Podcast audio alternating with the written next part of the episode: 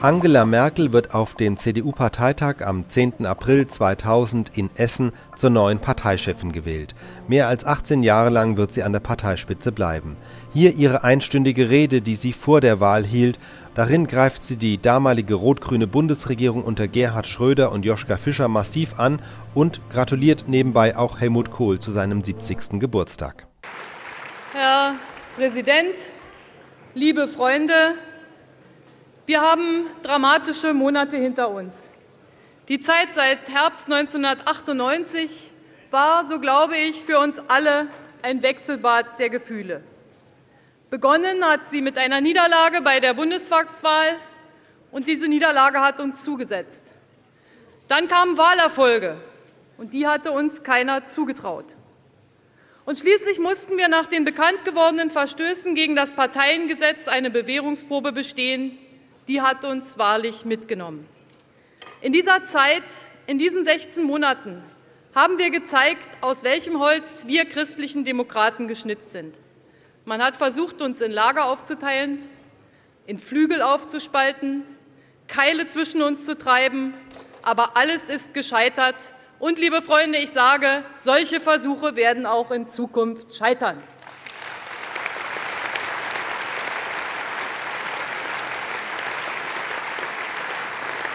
Denn, denn unsere Partei ist intakt. Ihre Mitglieder sind entschlossen. Das ist ein großes Fund und ohne die Unterstützung der 630.000 Mitglieder, der mehr als 10.000 Ortsverbände, der über 350 Kreisverbände hätten wir diese Zeit so nicht bewältigen können. Was in uns steckt, haben wir auch in den letzten Wochen gezeigt ganz besonders auf den Regionalkonferenzen, und darauf können wir gemeinsam stolz sein.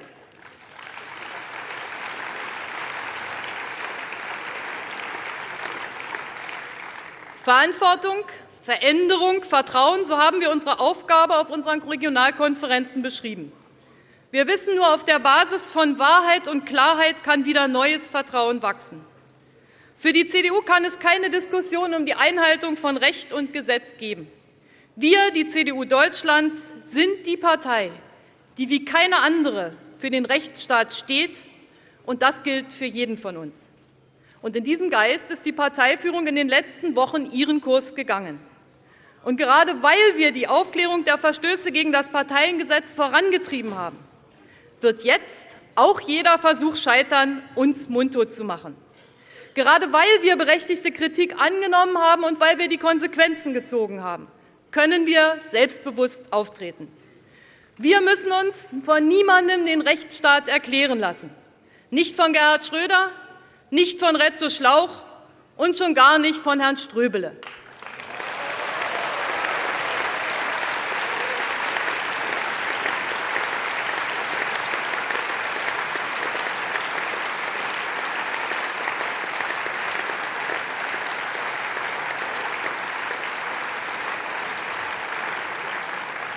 Und ich füge hinzu, Herr Ströbele will diese Republik zerstören. Herr Ströbele will die CDU zerschlagen. Und deshalb werden wir uns von Leuten wie Ströbele auch nicht sagen lassen, was mit den Stasi-Akten zu passieren haben, von Leuten, die es nicht mal schaffen, zuzustimmen, wenn es ums Abhören von Verbrechern geht. Das lassen wir uns nicht sagen, und da sind wir ganz klar.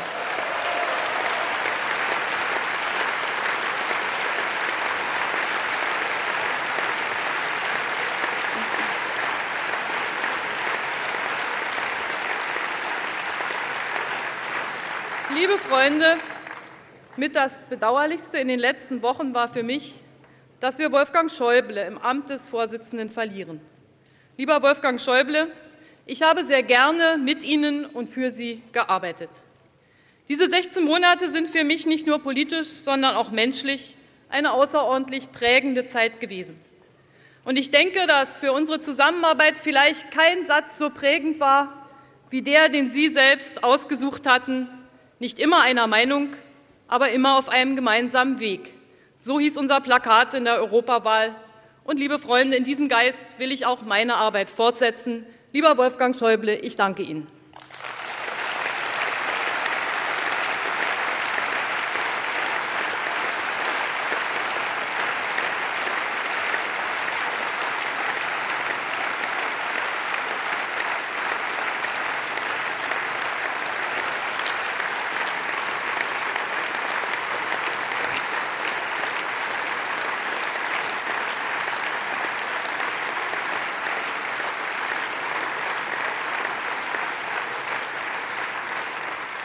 Man kann eine einschneidende Krise nicht mit einem Stichtag beenden.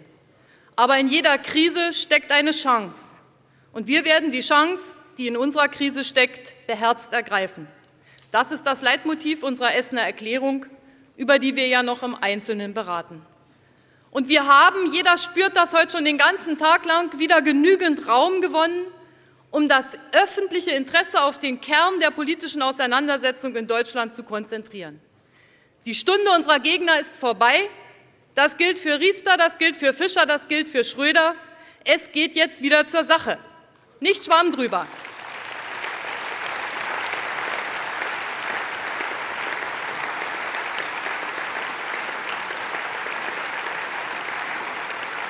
Es geht jetzt wieder zur Sache, nicht im Sinne von Schwamm drüber, sondern im Sinne von, es wird Klartext geredet. Deutschland braucht politischen Wettbewerb und deshalb braucht Deutschland eine starke CDU.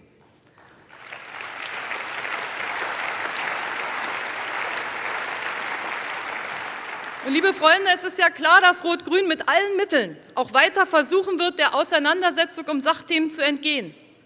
Denn trotz der dramatischen Niederlagen im letzten Jahr hat die Schröder-Regierung nichts dazugelernt. Ökosteuer, erneuter Rentenbetrug, mittelstandsfeindliche Steuerreformen, Blamagen in der Gesundheitspolitik, eine Europapolitik, die keine ist, ein Aufbau Ost, der in der Schublade verschwunden ist, rechtliche Gleichstellung von gleichgeschlechtlichen Lebensgemeinschaften, alles Projekte, die nicht mehrheitsfähig sind in Deutschland und deshalb sind sie unausgegoren und deshalb müssen wir dagegen kämpfen. Und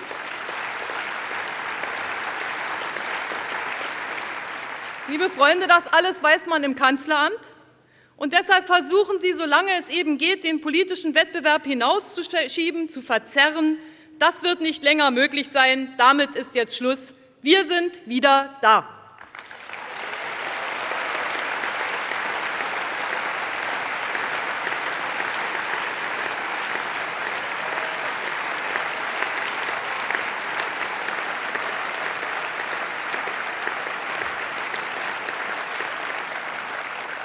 Ist es natürlich angebracht, die Frage zu stellen, wo stehen wir? Die politische Landschaft hat sich seit 1989, 90 ganz wesentlich verändert. Der Kalte Krieg ist vorüber, der Sozialismus ist zusammengebrochen, die deutsche Einheit in Frieden und Freiheit voll, vollendet. Und ich kann heute, zehn Jahre nach der deutschen Einheit, vor Ihnen stehen. Und ich sage Ihnen, das ist für mich immer noch nicht immer eine Selbstverständlichkeit. Ich bin erfreut, ich bin erstaunt und manchmal bin ich immer noch sprachlos. Und liebe, Leute, liebe Freunde, für diese CDU ist die deutsche Einheit, ist der Aufbau Ost nicht einfach irgendeine erklärte Chefsache, die dann später schnell aufs Abstellgleis geschoben wird. Für diese CDU ist die deutsche Einheit Herzenssache. Und die Menschen spüren, dass das für nicht uns nicht eine technische Aufgabe ist, sondern dass wir für sie etwas übrig haben, und dass wir die, den Aufbau Ost mit dem Herzen betreiben. Und das soll auch weiter so bleiben.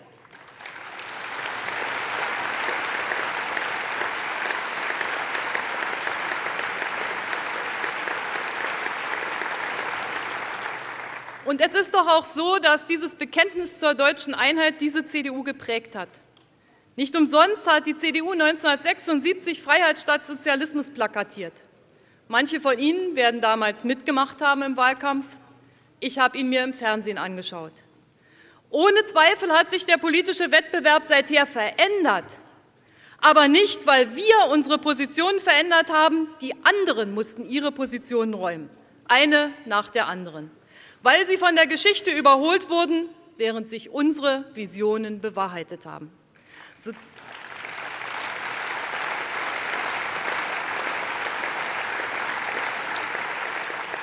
Die Vision von der sozialen Marktwirtschaft, die enge Partnerschaft mit Amerika, die Freundschaft mit Frankreich, die unermüdliche Arbeit an der Vision von einem geeinten, freien und friedlichen Europa und natürlich die deutsche Einheit.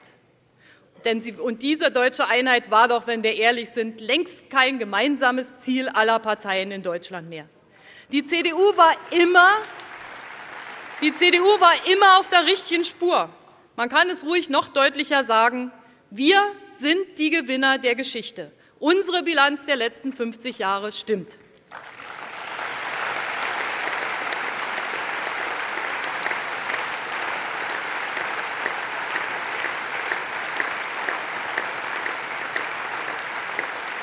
Und wir müssen glücklicherweise nicht einräumen, uns in der Auseinandersetzung mit Kommunisten und Sozialisten getäuscht zu haben.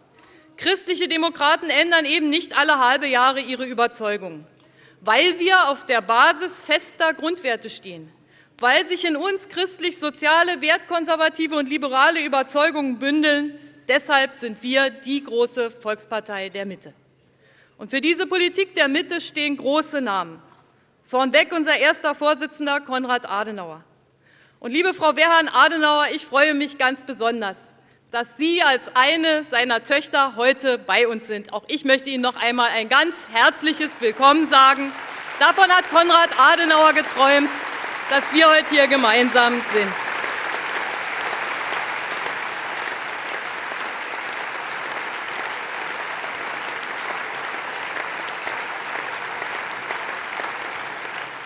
Und für diese Politik stehen Ludwig Erhard, Kurt-Georg Kiesinger, Rainer Barzel, auch Sie begrüße ich ganz herzlich heute hier unter uns.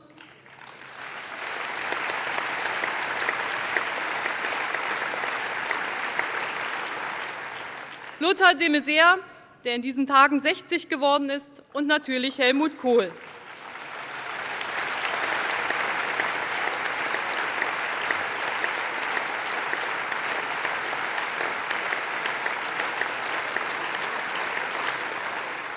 Helmut Kohl, dem wir auch von diesem Parteitag aus noch einmal ganz herzlich zu seinem 70. Geburtstag gratulieren wollen.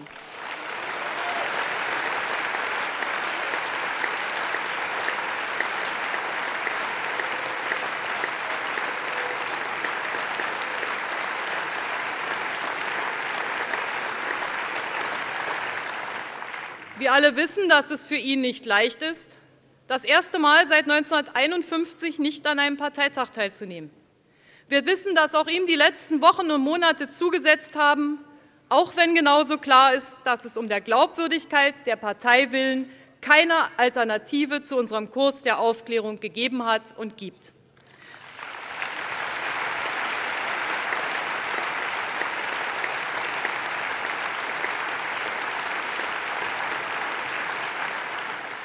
Aber gerade weil wir dies wissen, gerade deshalb lassen wir es nicht zu, dass sich die Linken die Deutungshoheit über die Bilanz seiner Leistungen anmaßen. Das machen immer noch wir. Wir schließen uns einem Satz von Lord Georg Weidenfeld an. Kohls Werk, Ihr Werk, lieber Helmut Kohl, bleibt historisch überragend.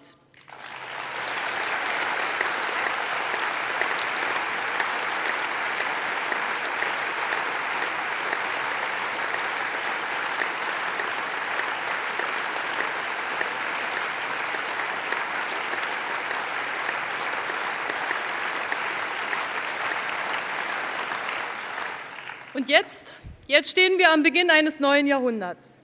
Und es wird klar, fast nichts wird mehr so sein, wie es einmal war. Beim nächsten Wahlparteitag im Jahr 2002, da haben wir alle eine neue Währung, den Euro in der Tasche. Die Industriestruktur weltweit hat sich in den letzten Jahren dramatisch geändert. Von ursprünglich 60 Autofirmen gibt es heute noch 16, bald werden es vielleicht nur noch acht sein. Vor kurzem wurde der 6 Milliardste Erdenbürger geboren. Im Jahre 2013 werden es 7 Milliarden sein. Wir werden immer älter in der Bundesrepublik Deutschland. Wenn 1960 auf 51 unter 20-Jährige 32 über 59-Jährige kamen, so wird im Jahre 2020 das Verhältnis nahezu umgekehrt sein. Dann werden wir 33 unter 20 haben und 57 über 59. Wir haben heute 7,3 Millionen Online-Anschlüsse in Deutschland.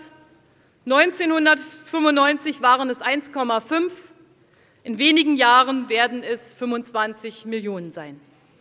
Sie sehen also schlaglichartig, was diese Veränderungen dann auch für unser gesamtes Leben bedeuten. Aber wenn ich sage, fast nichts mehr wird so sein, wie es einmal war, dann gibt es eben auch Dinge, die bleiben. Immer noch schauen 20 Millionen Fernsehzuschauer zu, wenn die deutsche Nationalmannschaft bei der Europameisterschaft spielt. Thomas Gottschalk hoffentlich gut in diesem Sommer. Thomas,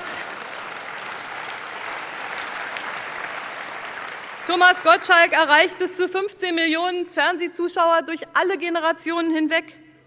80 Prozent aller Deutschen wollen eine Familie gründen. Die Deutschen gehören immer noch zu denen, die in Krisensituationen am bereitwilligsten spenden. Auch in Zeiten abnehmender Kirchenbindungen suchen die Menschen nach einem Sinn des Lebens. Kinder wollen, dass Eltern für sie Zeit haben. Die Menschen wollen eine Heimat. Kurz, es gibt Dinge, es gibt Werte, die gelten eben immer.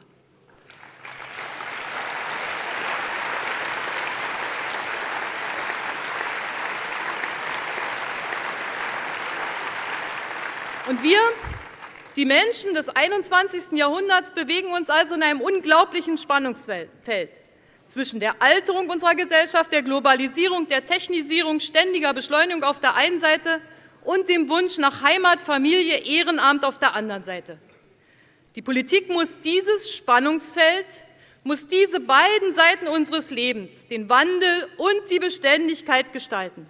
Sie darf dem Lauf der Dinge nicht hinterherrennen, sondern muss rechtzeitig die notwendigen Weichenstellungen vornehmen. Und gerade die Jungen fragen uns doch, was denn unsere Antworten auf diese Veränderungen sind. Sie geben sich nicht mit Betrachtungen der historischen Erfolge, mit undurchschaubaren Kompromissen oder mit ideologischen Allgemeinplätzen zufrieden. Die Jugend ist nicht politikverdrossen, aber sie will, dass zur Sache geredet wird. Und sie hat recht, wenn sie das von uns fordert.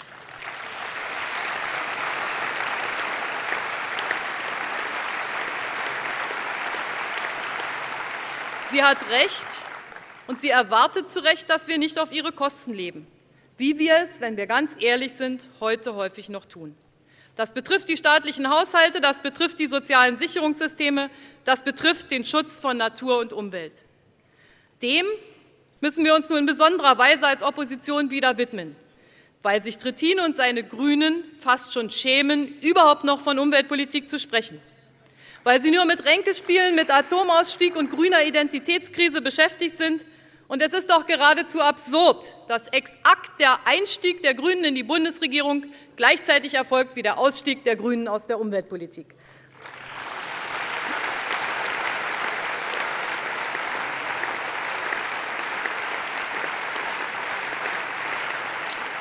Und es kommt heraus, dass die Grünen letztlich nur in einer Generation denken dass sie im Osten überhaupt nicht stattfinden, dass die jungen Leute ihnen weglaufen und dass die 68er längst mehr über ihre eigenen Pensionsansprüche nachdenken, als darüber, was Sendungen wie Big Brother für unsere Gesellschaft bedeuten.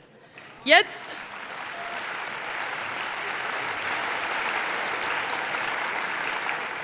Jetzt ringen Sie nun verzweifelt um das, was einstmals Ihre Basis war und, was, und das bisschen Profil, was Sie in anderthalb Jahren Regierungszeit noch bewahrt haben. Liebe Freunde, wer auf einem Parteitag gegen den Export des Leopardpanzers nach, in die Türkei eintritt, man kann da geteilter Meinung sein, aber die Grünen treten dagegen ein. Und wer dann gleichzeitig auf dem gleichen Parteitag beschließt, wenn er aber exportiert werden sollte, dann treten wir trotzdem nicht aus der Regierung aus. Der hat die Macht, also seine Seele ganz einfach an die Macht verkauft. Das ist die Situation der Grünen.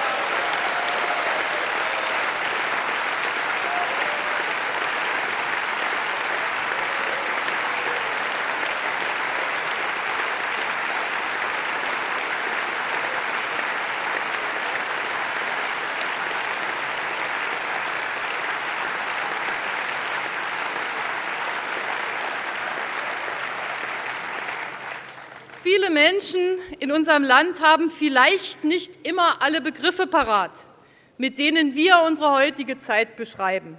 Übergang von der Industrie zur Wissensgesellschaft und ähnliches. Aber sie spüren, dass sich in unserer Gesellschaft Gewaltiges tut.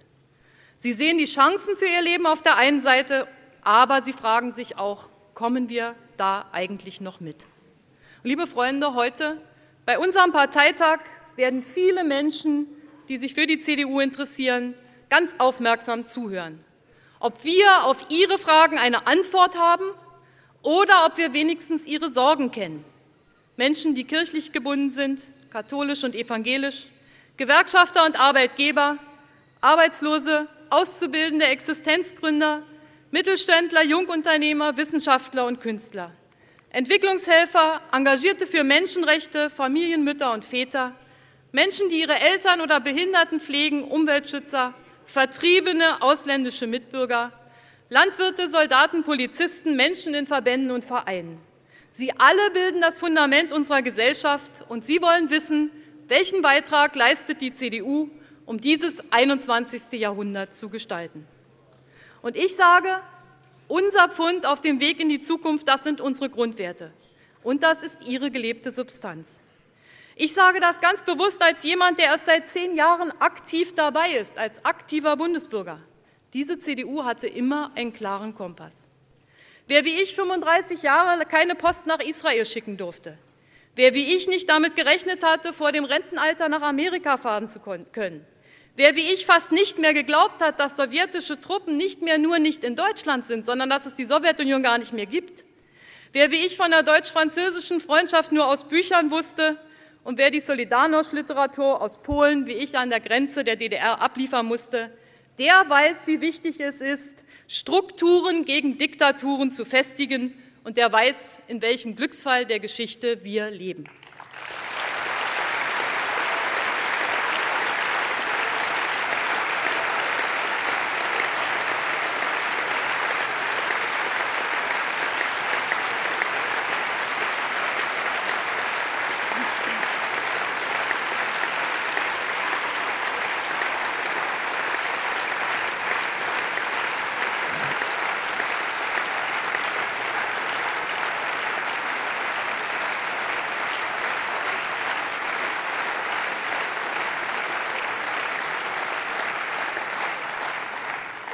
Ich weiß, dass wir die Beziehungen zu Amerika pflegen müssen, dass wir immer wieder für gut deutsche, gute deutsch-israelische Beziehungen kämpfen müssen. Ich weiß um die Bedeutung der deutsch-französischen Freundschaft und ich weiß um den Schatz guter Beziehungen zu Polen und vielen anderen Ländern. Und ich weiß auch, wie wichtig eine friedliche Entwicklung in Russland ist. Und ich sage es ganz bewusst aus Dankbarkeit für die gewonnene Freiheit muss jede Generation immer wieder neu dafür kämpfen, dass diese Ziele eingehalten werden. Sie sind kein Selbstläufer, sie müssen immer wieder erkämpft werden.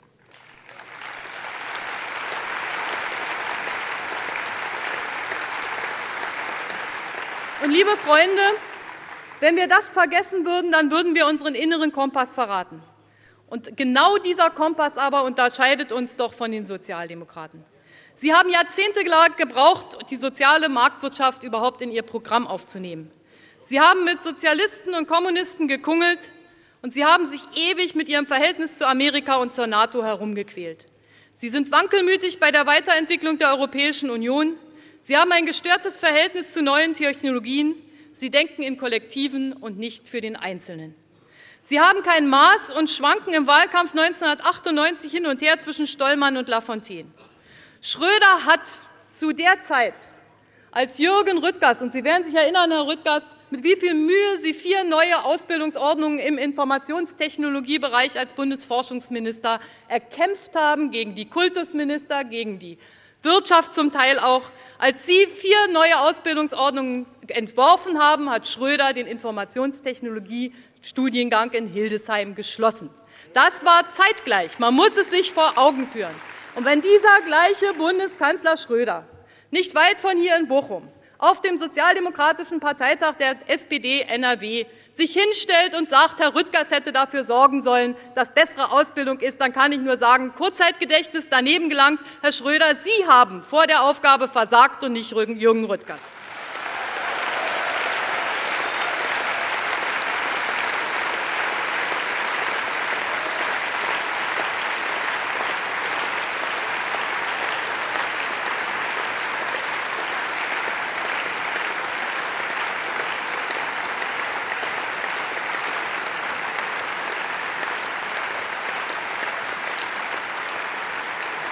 Und liebe, und liebe Freunde, wer heute das Hohelied der Bildungspolitik singt und die Schulen ans Netz bringen will, was ja richtig ist, den müssen wir auch noch mal daran erinnern, dass er vor kurzem noch Lehrer als faule Säcke beschimpft hat und andere Dinge über die Bildungspolitik gesagt hat.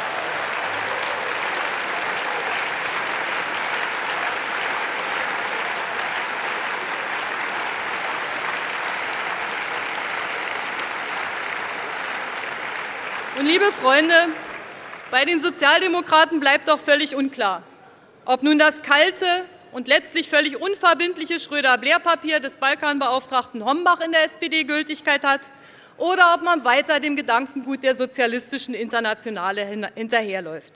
So, meine Damen und Herren, so, liebe Freunde, kann man allenfalls Zufallstreffer im Lotto landen. So kann man keine Vision von der Gesellschaft der Zukunft aufbauen.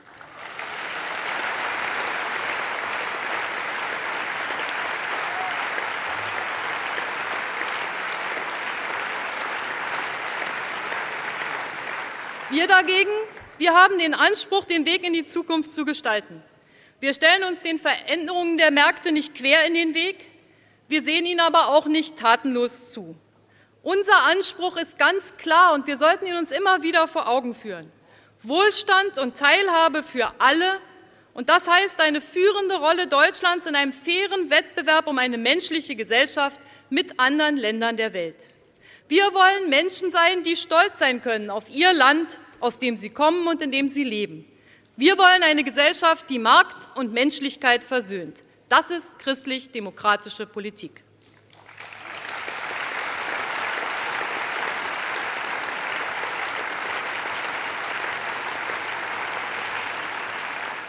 Ich frage mich manchmal, was eigentlich das Atemberaubende an dem Wandel ist, den wir alle spüren. Vielleicht ist es, dass durch den Umgang mit Wissen und Informationen wir lernen müssen, in völlig unterschiedlichen Geschwindigkeiten zu leben. Unsere Verfahren sind zum Teil schwerfällig. Gerichtsprozesse von und gegen Unternehmen dauern länger, als deren Existenz ist. Das Ausfüllen von Anträgen dauert manchmal länger, als man die Sache braucht, die man beantragt hat. Und wir spüren, dass wir schneller werden müssen, dass wir verschiedene Berufe lernen, dass wir andere Arbeitsbeziehungen entwickeln, mehr Auswahl haben, dass wir mehr entscheiden müssen, aber wir kommen häufig mit den Strukturen nicht klar. Und auf der anderen Seite bleibt doch manches, wie es ist.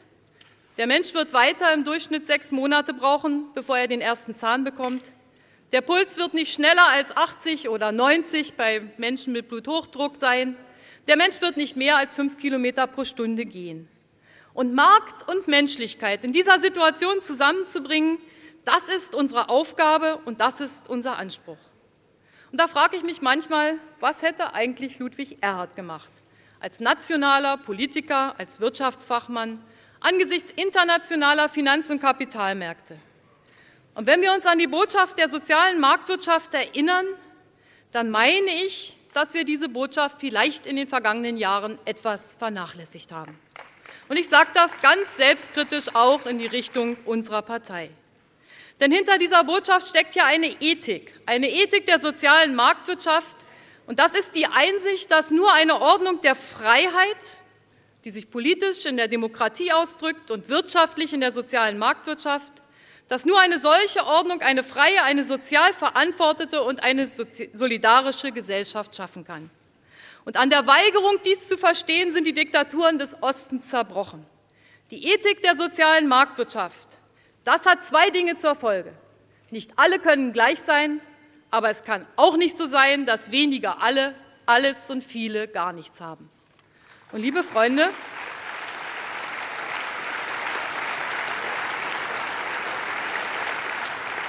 Liebe Freunde, die soziale Marktwirtschaft kennt auch im 21. Jahrhundert als Grundprinzip den Wettbewerb. Und die CDU bekennt sich zum Wettbewerb. Die soziale Marktwirtschaft wollen wir auch unter veränderten internationalen Bedingungen erhalten. Und deshalb müssen wir als Bundesrepublik Deutschland den Anspruch erheben, Motor in der wirtschaftlichen und gesellschaftlichen Entwicklung zu sein. So nur so wird es gelingen, nicht wie bei Schröder beim Mittelmaß bei der Bekämpfung der Arbeitslosigkeit anzukommen, sondern wieder Spitze bei der Bekämpfung der Arbeitslosigkeit zu werden. Und liebe Freunde, wenn wir uns die Arbeitslosenbilanzen angucken, dann ist es doch erbärmlich, was im letzten Jahr geschaffen wurde. Bei 150.000 Menschen, die schon aus Altersgründen aus dem Berufsleben ausscheiden, hat Schröder im Westen nichts geschafft und im Osten noch schlechtere Bedingungen erzeugt. Das ist die Realität.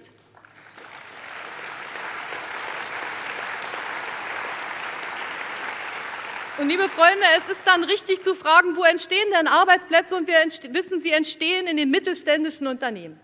Und wir wissen, dass gerade die mittelständischen Unternehmen in den Zeiten der Globalisierung zum Teil schwierigere Kämpfe auszufechten haben, als dies bei den großen Global Players der Fall ist.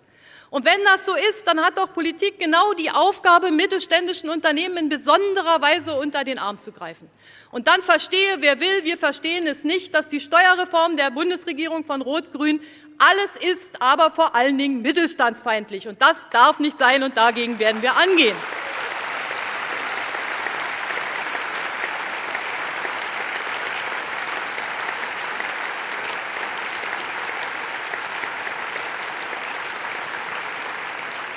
Und liebe Freunde, man schadet natürlich dem Mittelstand, wenn man zusätzliche Steuern noch extra in Deutschland einführt. Und ich nenne hier nur die Ökosteuer. Die Ökosteuer ist auf allen Linien ein Versager. Sie hat keinen ökologischen Lenkungseffekt. Sie hat Verzerrungen sozialer Natur zur Folge, wie wir es besonders bei den Familien sehen, wo besonders die Familien mit wenigen Erwerbstätigen benachteiligt sind, weil sozusagen nur die Erwerbstätigen eine Entlastung bekommen. Und sie hat völlig kontraproduktive Lenkungseffekte. Ich sage Ihnen nur ein einziges Beispiel. Die Deutsche Bahn AG zahlt Ökosteuer. Die Lufthansa zahlt keine. Was hat der Umweltminister geschafft? Bahnfahren wird teurer, Fliegen bleibt, wie es ist, die Differenz steigt. Das ist Umweltpolitik von Rot-Grün. Da sind wir dagegen, liebe Freunde. Das kann man eben nicht machen.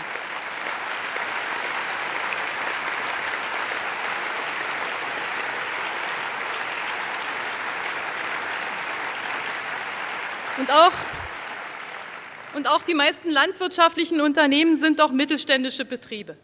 Wir fragen uns jetzt seit über einem Jahr, was haben eigentlich die Landwirte Schröder getan?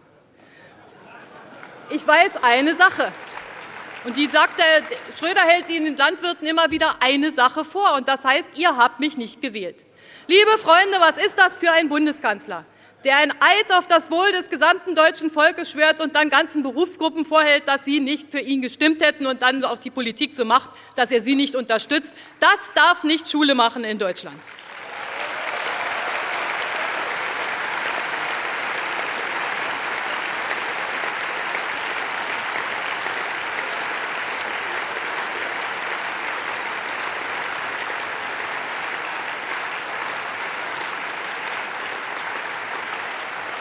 Es ist doch, es ist doch völlig unsinnig, nach außen so zu tun, dass man Unternehmen hofiert, aber im Grunde die Unternehmer düpiert. Der selbstständige Unternehmer, der persönlich haftet, der eine eigene Vision einbringt, der für sein unternehmerisches Tun mehr ist als eine Finanzinvestition, der verkörpert genau das, was wir Sozialpflichtigkeit des Eigentums nennen. Und wenn wir es richtig machen, dann wissen wir doch, dass wir an dem Fortschritt der Globalisierung auch profitieren können. In den OECD-Ländern ist in den 90er Jahren das Beschäftigungsvolumen insgesamt gewachsen. Aber es gibt eben zwischen den einzelnen Ländern riesige Unterschiede. Und wir müssen sagen, wir sind nicht das Land mit der niedrigen Steuerquote, mit der niedrigen Staatsquote. Und deshalb haben wir auch keine Senkung der Arbeitslosigkeit, so wie es sein müsste. Und deshalb müssen wir darüber nachdenken, wie wir es besser machen können. Und liebe Freunde, Globalisierung bedeutet, dass wir alle in einer Welt leben. Umweltverschmutzung, unverantwortlicher Ressourcenverbrauch, Bevölkerungswachstum, das trifft uns in Zukunft alle immer mehr und direkt. Wir haben es doch jetzt wieder gesehen bei der Flutkatastrophe in Mosambik. Wir können heute nicht mehr die Augen vor den Dingen verschließen, die an anderen Plätzen dieser Erde passieren. Und deshalb müssen wir dafür sorgen, dass die Entwicklungschancen für alle eine faire Möglichkeit haben. Wer über Monopolbildung oder Abschottung der Märkte versucht, den Ländern der dritten Welt ihren Anteil an der Zunahme des Wohlstands zu verweigern, der wird in einer globalen Welt scheitern. Rot-Grün spricht von all diesen Gefahren überhaupt nicht mehr. Nicht von der Erwärmung der Erde, nicht von der Abnahme der Artenvielfalt, nicht vom Abschmelzen der Polkapfen, weil sie Angst haben, kein Rezept zu haben, keine Vision zu haben, wie man damit umgeht. Und da sage ich, wir müssen wieder die Partei werden des modernsten Umweltschutzes, der modernsten Hilfe für andere Länder, damit wir Wohlstand in unserem eigenen Land erhalten können.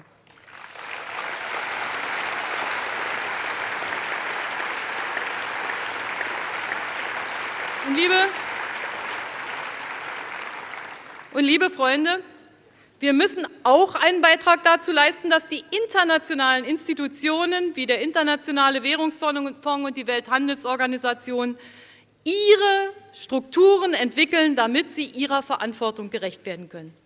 Wir müssen begreifen, dass wir soziale Marktwirtschaft bei uns im Lande nur dann mit ihren Vorteilen erhalten können, wenn wir uns den Aufgaben in der gesamten Welt stellen. Rot-Grün hat auf dieses Vorgehen keine Antwort. Sie können ja noch nicht mal einen Posten beim IWF besetzen und wir sind dankbar, dass wir unseren Parteifreund Horst Köhler haben, damit er dort einen guten Job macht, liebe Freunde.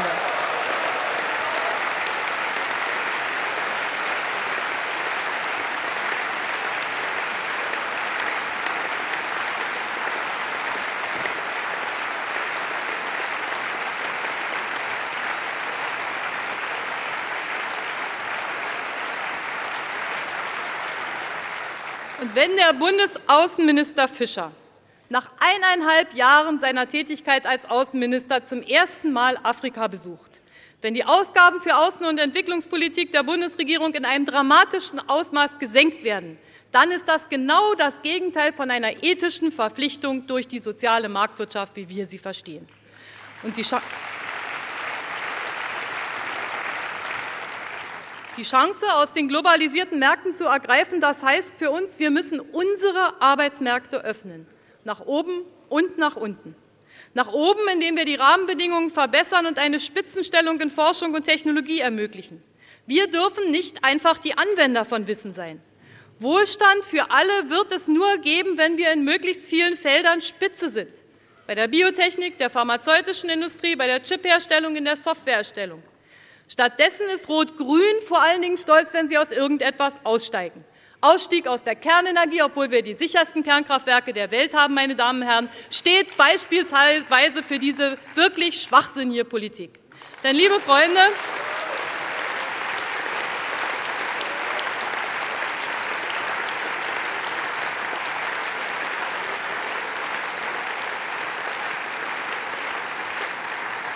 Denn, liebe Freunde, ich sage das sehr ernst. Vom Reaktortyp Tschernobyl stehen weiterhin 16 Reaktoren in der früheren Sowjetunion. Und wir berauben uns unseres technologischen und Forschungssachverstands mutwillig, vorsätzlich dadurch, dass wir aus der Kernenergie aussteigen und können, wenn es einmal zu schwierigen Ereignissen kommt, in Zukunft nicht mehr helfen. Dafür trägt Rot-Grün die Verantwortung.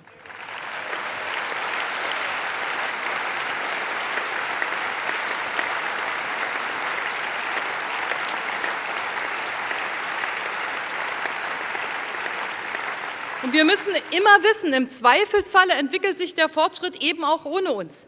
Schon jetzt steht doch das weltweite Projekt der Genomforschung kurz vor dem Abschluss, wie wir in den letzten Tagen gehört haben. Sicherlich ist da noch vieles zu tun, aber meine Damen und Herren, wenn wir in diesem Forschungswettlauf nicht mit an der Spitze sind, dann verlieren wir sehr schnell den Anschluss. Und deshalb heißt es Spitzenstellung, um überhaupt mit daran mitzuwirken, was wir dann mit diesen Erfolgen und mit diesen Ergebnissen machen. Denn ich sage, wir mit dem C in unserem Namen sind an dieser Stelle in den nächsten Jahren ganz besonders gefordert. Auf die Frage, was dürfen wir denn von dem anwenden, was wir können, werden wir nur eine Antwort mitbestimmen können, wenn wir an der Spitze sind. Ohne Spitze in Forschung und Technologie keine Spitzenstellung in der Wahrnehmung moralischer Verantwortung.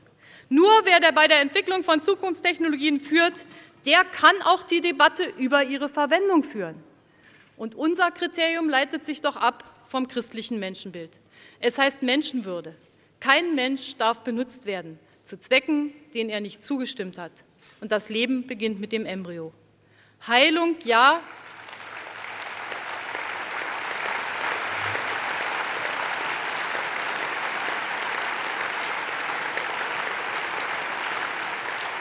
Heilung ja, Menschenzüchtung nein. So muss die Devise lauten. Die Gentechnologie, die in den Verantwortungs- und Handlungsbereich des Arztes fällt, die mit dem ärztlichen Standesethos vereinbar ist, ist eine große Hoffnung. Die Träume von einem besseren Menschen aber haben schon oft unendliches Leid über die Menschheit gebracht. Und liebe Freunde, machen wir uns nichts vor, hier tut sich ein unglaublich schmaler Grat auf. Und deshalb gilt wie in vielen Bereichen, deutsche Gesetze alleine reichen nicht aus. Dass das Embryonenschutzgesetz Embryonen vom Augenblick ihrer Entstehung an schützt, das ist richtig. Und so muss es bleiben. Aber was ist gewonnen, wenn die Amerikaner Forscher, die mit embryonalen Stammzellen experimentieren wollen, mit öffentlichen Geldern unterstützen? Diesen Fragen, dem Schutz des Lebens insgesamt, auch dem des Ungeborenen, müssen wir uns aus Verantwortung vor den Menschen stellen. Und ich sage Ihnen voraus, es wird hier harte Auseinandersetzungen in den nächsten Jahren geben. Und wir müssen als CDU und wir müssen als Bundesrepublik Deutschland hier unsere Stimme erheben. Laut und deutlich auf dem Boden unserer Grundwerte Beliebigkeit und Dinge einfach laufen lassen, das wird nicht gehen.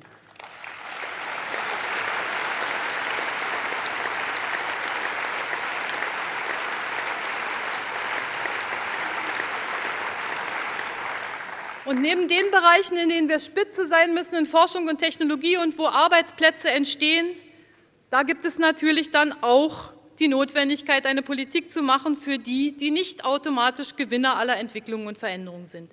Wir müssen die Arbeitsmärkte auch nach unten öffnen, indem wir einfache Arbeit bezahlbar machen. Anreize für Arbeitgeber erhöhen, auch niedrig bezahlte Jobs zu schaffen.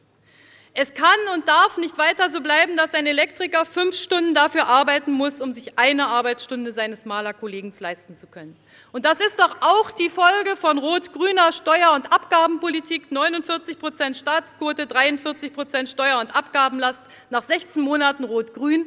Das führt zu 16 Prozent Schattenwirtschaft. Das ist vollkommen klar und das müssen wir bekämpfen.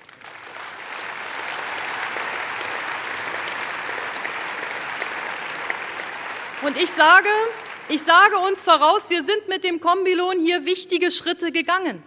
Wir haben hier interessante Ansätze gehabt, aber all das muss weiterentwickelt werden und auch das wird uns in den nächsten Jahren in ganz unglaublichem Maße beschäftigen, wenn wir wirklich faire Chancen für alle und Teilhabe für alle schaffen sollen.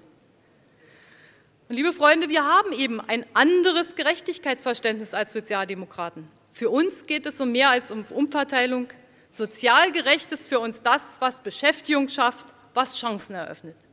Und damit sind wir mitten in der spannenden Debatte um den notwendigen Wandel der sozialen Sicherungssysteme. Und ich sage auch, die Innenpolitik der Europäischen Union darf nicht allein vom Europäischen Gerichtshof bestimmt werden, sondern wir sind die, die das regeln können und wir wollen es auch regeln, und zwar in einem guten Sinne für Europa, im Sinne einer Vertiefung. Und ich sage auch ganz deutlich, wenn dies nicht gelingt, und wenn wir dies nicht schaffen, dann werden wir auch eines der wichtigen Projekte gar nicht durchführen können. Aber das wollen wir. Ich spreche mich ausdrücklich dafür aus, dass wir ab 2003 die neuen Mitgliedstaaten aufnehmen können. Liebe Freunde, Polen und Tschechien haben einen riesen Beitrag dazu geleistet, dass wir heute nicht mehr im kommunistischen Osten leben müssen oder mit dem kommunistischen Osten. Und liebe Freunde,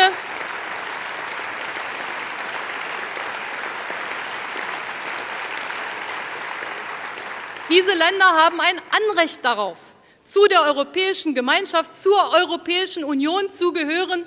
Wir, besser gesagt, Sie haben es in vielen Reden gesagt über viele Jahre. Heute kann es Realität werden. Heute müssen wir dafür arbeiten. Aber ich sage auch, wir halten den von der Bundesregierung forciert betriebenen Beitritt der Türkei in die Europäische Union für falsch. Die Enttäuschung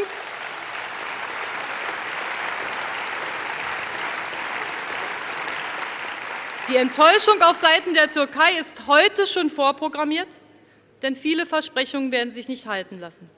Und das andere ist, wenn nicht erkennbar ist, wohin die Reise geht in Europa, dann werden auch die Menschen in Europa enttäuscht sein. Und genau dies darf nicht passieren. Und deshalb sage ich auch ganz klar, wir müssen unvoreingenommen ein weiteres heißes Eisen anpacken, und zwar im europäischen Kontext. Wie gehen wir angesichts unserer alternden Gesellschaft und unseres Menschenbildes mit Zuwanderung und Asyl um? Es kann doch nicht sein, dass in einem Europa der gleichen Währung und der gleichen Wirtschaftsbedingungen Belastungen von Asylbewerbern und Bürgerkriegsflüchtlingen völlig unterschiedlich verteilt sind. Wenn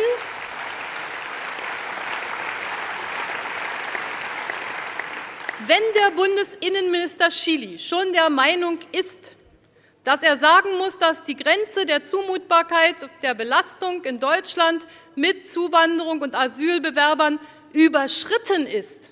Und man kann ja darüber streiten, ob er das hätte öffentlich sagen sollen. Aber wenn er dies öffentlich sagt, dann ist es seine tägliche Hausaufgabe, nach Brüssel zu fahren und zu versuchen, einheitliche europäische Regelungen hierfür zu verhandeln. Und das vermissen wir, liebe Freunde.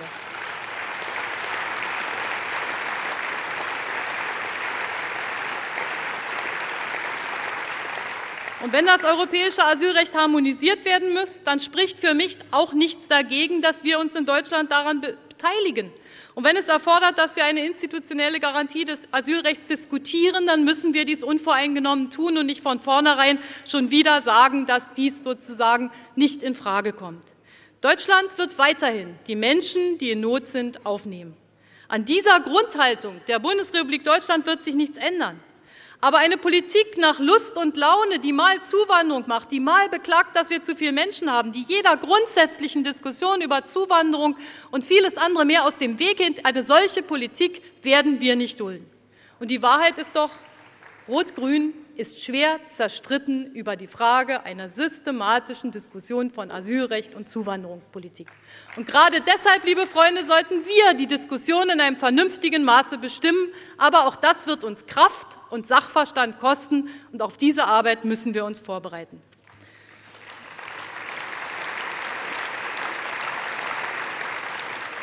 Und ich sage auch, für mich ist sonnenklar, wenn die Staaten der Europäischen Union und ihre Staats- und Regierungschefs einen Weg weiter beschreiten, wie sie ihn gegenüber Österreich in den letzten Wochen und Monaten gefahren haben, wird das Europa der Zukunft nicht das Europa der Bürger sein.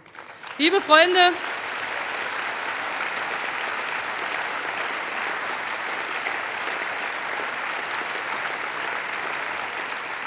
Liebe Freunde, wir sind wahrlich keine Freunde der FPÖ.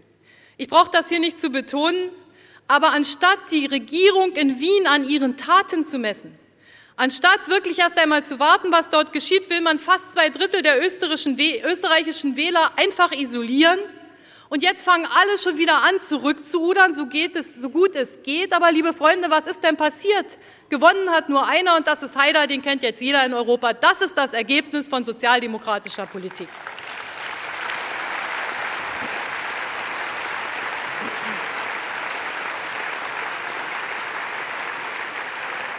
Und die Sache wird doch besonders absurd, weil gerade Schröder, was zweifelhafte Koalitionspartner angeht, sich doch mal selber an den eigenen Kopf fassen sollte.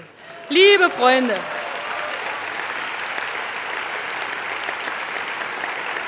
liebe Freunde, nicht weit von hier und nicht lange her hat eine Partei hier in diesem Land einen Bundesparteitag abgehalten, die PDS. Diese Partei stimmt nicht einmal für UNO-Einsätze in Friedensmissionen und mit dieser Partei koaliert Schröder in Mecklenburg-Vorpommern, in Sachsen-Anhalt und da meint er, es gibt nichts zu sagen und dann regt er sich über die ÖVP in Österreich auf. Das ist mit zweierlei Maß gemessen und das werden wir nicht durchgehen lassen und das muss man den Menschen hier sagen.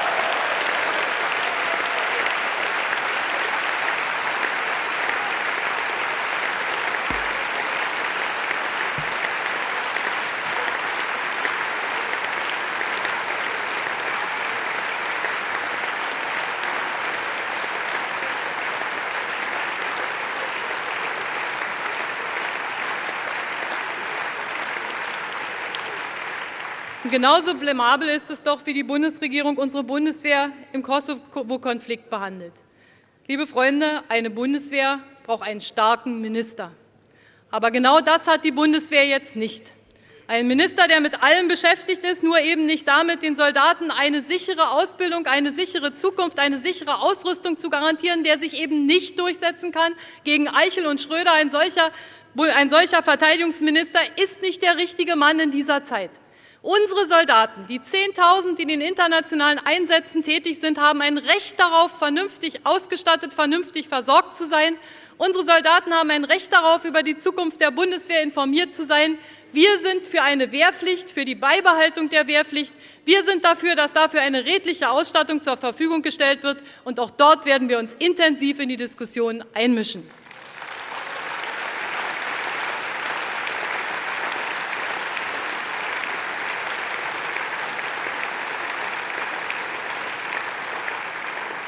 Und so wird klar, europäische Einigungspolitik ist heute Friedenspolitik. Wer ein Europa der Regionen will, der muss mit den Menschen erlauben, in den Wettbewerb um die bessere Lösung einzutreten. Zentralismus heißt Gleichmacherei und Gleichmacherei heißt Stillstand.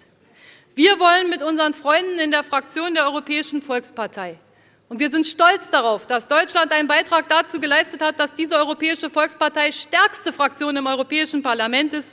Wir wollen mit Ihnen gemeinsam die Visionen des Europa weiterbauen. Dafür steht die CDU.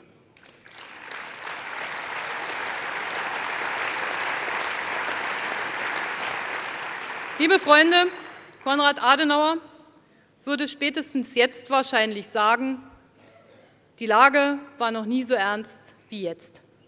Ich habe mir erzählen lassen, dass er dies relativ häufig gesagt hat. Und trotzdem kann ich diesen Satz in meiner Situation heute gut, nach, gut nachempfinden. Denn die CDU Deutschlands steht am Anfang des 21. Jahrhunderts vor einer Bewährungsprobe. Wir müssen unseren Anspruch in dieser Gesellschaft klarmachen. Ich will eine CDU, die die Ethik der sozialen Marktwirtschaft unter globalisierten Bedingungen weiterentwickelt. Ich will eine CDU, die es schafft, auch unter diesen neuen Bedingungen Markt und Menschlichkeit zu versöhnen. Ich will eine CDU, die auf der Grundlage des christlichen Menschenbildes die Menschenwürde zu ihrem Maßstab bei der Bewertung technologischer Risiken macht. Ich will eine CDU, die der Generationengerechtigkeit bei der Weiterentwicklung der sozialen Sicherungssysteme zum Durchbruch verhilft. Ich will eine CDU, die für ein Europa der Bürger eintritt. Ich will eine CDU, die dem einzelnen Bürger Freiräume lässt und die ihm dort, wo er Bürger, der Bürger ihn braucht, einen starken Staat zur Seite stellt. Und ich will eine CDU, die die kleinen Einheiten unterstützt. Ein Bekenntnis zur Nation, zur Heimat, ein Bekenntnis zur eigenen Identität, das ist die Voraussetzung, sich in der Welt zurechtzufinden. Ich will eine CDU, die für ein Deutschland eintritt, das ein tolerantes Land unter anderen ist, das sich nicht aufspielt und das sein Licht nicht unter den Scheffel stellt. Und ich will eine CDU, deren Mitglieder in die Meinungsbildung einbezogen werden, die selbstbewusst sind und diskutieren. Aber ich will auch eine CDU, die nach Debatten und Diskussionen klare Entscheidungen trifft, Mehrheitsentscheidungen akzeptiert und auf dem gemeinsamen Weg vorangeht. Liebe Freunde, wer, wenn nicht wir, kann die gewaltigen Aufgaben unserer Zeit angehen. Wann, wenn nicht jetzt, können wir die Chancen nutzen, unseren Anspruch neu deutlich zu machen. Wir haben mit unserem christlichen Verständnis vom Menschen, mit unserem Wertefundament herausragende Möglichkeiten, den Anforderungen der neuen Zeit gerecht zu werden. Wir müssen die Wirklichkeit aufnehmen und wir müssen an uns selbst glauben. Und genau dies leitet uns auf dem Weg, uns zu erneuern. Den Anfang haben wir mit Friedrich Merz gemacht und diesen Weg werden wir weitergehen. Die Union, CDU und CSU. Verstehe den Witz nicht, aber vielleicht erklärt man mir noch mal.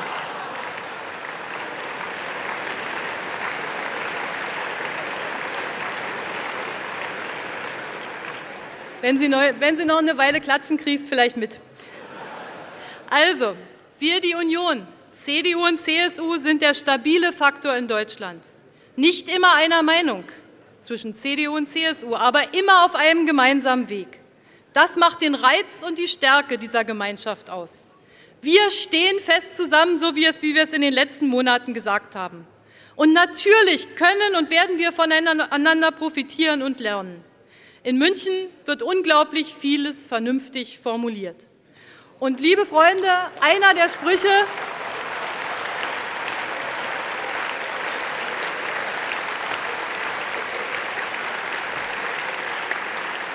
Lieber Michael Gloß, einer der Sprüche, die mir unheimlich gut gefallen, heißt Mir san mir. Und ich kann nur sagen, dieser Spruch kann auch außerhalb Bayerns weiter seine Gültigkeit haben.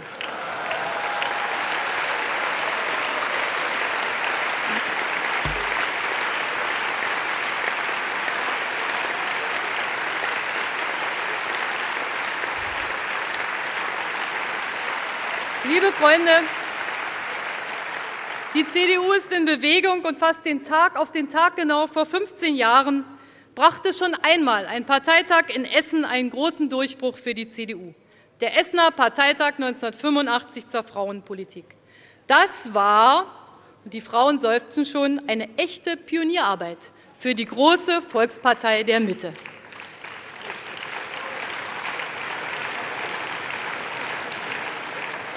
Liebe Freunde, ich habe mich gefreut, dass in den vergangenen Wochen viel darüber diskutiert wurde, was eigentlich konservativ sei. Und einer, der sich an der Debatte beteiligt hat, der hat für mich richtigerweise geschrieben, konservativ kommt nicht von Konserve.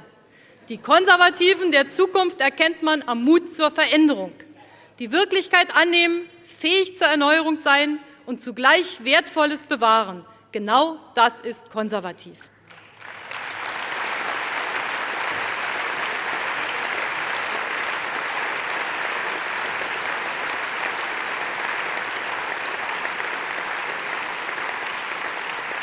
Und nach Essen 1985 wird in diesem Sinne von Essen 2000 wieder ein Signal ausgehen. Ein Signal der Erneuerung, das uns die Kraft gibt, auch in diesem Jahrhundert erfolgreich zu sein. Und lieber Jürgen Rüttgers, wenn wir bei den Kommunalwahlen im September im Ruhrgebiet, im Herzen der, der Sozialdemokratie, Unglaubliches geleistet haben, wenn wir dem Bedürfnis der Menschen für eine Erneuerung in diesem Lande nachgekommen sind, wenn wir es geschafft haben, fast absolute Mehrheiten in riesigen Landstrichen zu erreichen, dann kann ich nur sagen, wir haben als christliche Demokraten eine Lektion gelernt. Mehr Offenheit. Und genau dies fehlt der SPD in Nordrhein-Westfalen, und das haben die Menschen gespürt.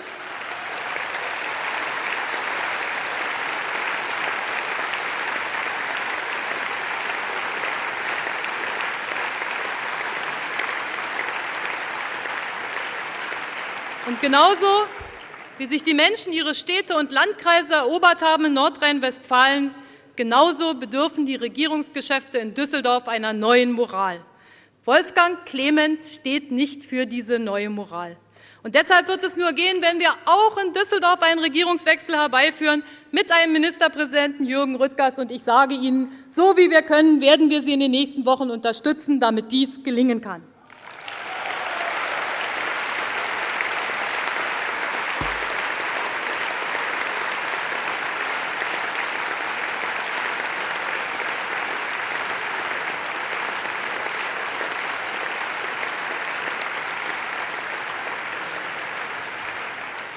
Die CDU wurde nach 1945 gegründet als Antwort auf die Erfahrungen mit einem totalitären Regime. Diese Erfahrung liegt für den Westen schon über ein halbes Jahrhundert zurück. Für all die, die aus dem Umbruch der DDR zur CDU gestoßen sind, ist diese Erfahrung noch ganz frisch. Die CDU steht jetzt vor einem Generationenumbruch. Diejenigen, die den Zweiten Weltkrieg zumindest noch als Kinder erlebt haben, bestimmen die Politik nicht mehr in der ersten Reihe. Stattdessen prägen diejenigen, die in der Nachkriegszeit groß geworden sind oder die sogar wie ich 35 Jahre ihres Lebens in einer Diktatur gelebt haben, die zukünftige Richtung unserer Partei. Damals, 1989, sind wir aufgebrochen. Ich bin mit meinen Kollegen von der Akademie der Wissenschaften in Berlin losgezogen und zuerst habe ich Halt gemacht bei der SDP. Aber da habe ich mich nicht lange aufgehalten. Mich zog es in den demokratischen Aufbruch und der Name war Programm. Später gehörten wir zur Allianz für Deutschland und das war für uns alle eine unglaubliche Zeit. Große Neugier auf das Neue. Und einem Freund habe ich damals in sein Buch geschrieben, geh ins Offene. Was ist das für eine Aussicht? Geh ins Offene, in die Freiheit, in die neue Zeit. Und dabei hatten wir eine ganz klare Gewissheit. Die Freiheit, die Demokratie ist ein Gut, das gar nicht hoch genug eingeschätzt werden kann. Und daran hat sich nichts geändert. Wer wie ich in der DDR gelebt hat, der weiß, dass Politik gegen die Natur des Menschen ein Frevel ist. Wir wissen um den Wert der Freiheit. Unser Herz schlägt nicht links. Unser Herz schlägt für Deutschland und Europa. Unsere Zukunft